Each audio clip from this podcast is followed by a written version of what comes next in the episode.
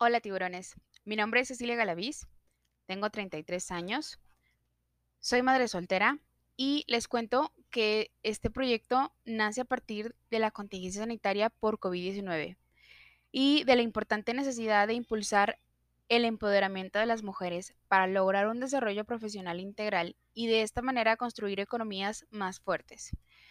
Nuestros objetivos específicos es número uno, fomentar el empleo, facilitándoles el acceso a las mujeres y especialmente a aquellas pertenecientes a grupos en condición de vulnerabilidad a trabajos decentes que les permitan respeten sus derechos laborales. Segundo, formación y capacitación. Promover procesos de formación y capacitación y certificación para que las mujeres se incorporen a un empleo con el fin de iniciar algún o bien con el fin de iniciar algún proyecto, actividad productiva o de comercialización, facilitándoles también servicios o la promoción en el uso de tecnologías de información y comunicación. Tercero, promoción de financiamiento. Facilitarles el acceso a esquemas de apoyo y financiamiento para la prestación de servicios, actividades productivas y de comercialización. Cuarto, fortalecimiento para la comercialización. Desarrollar estrategias institucionales e interinstitucionales encaminadas a fortalecer la comercialización en manos de las mujeres que propicien la difusión y venta de productos o servicios como un medio para adquirir y aumentar sus ingresos. Quinto, alternativas de cuidado orientar y aumentar la oferta institucional de las alternativas de cuidados que les permita a las mujeres disminuir la carga de trabajo de cuidados para que desarrollen actividades que les permitan generar ingresos propios.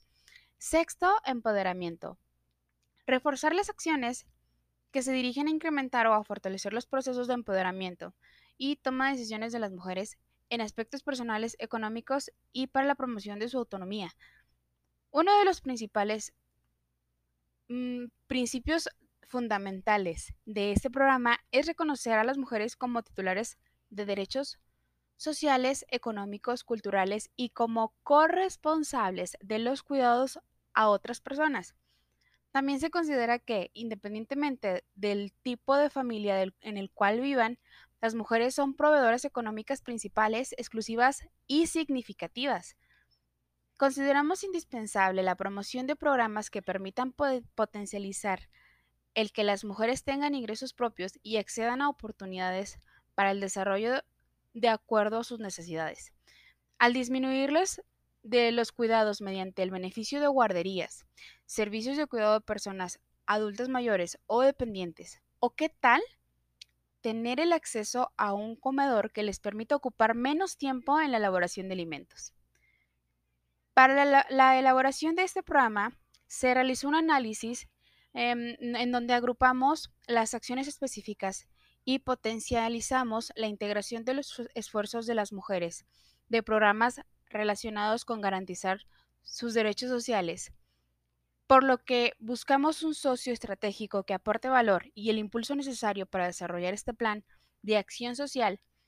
Estamos dispuestos a acceder, a ceder el 30% del proyecto por una inversión de 500 mil pesos para trabajar en una transformación social de las mujeres mexicanas.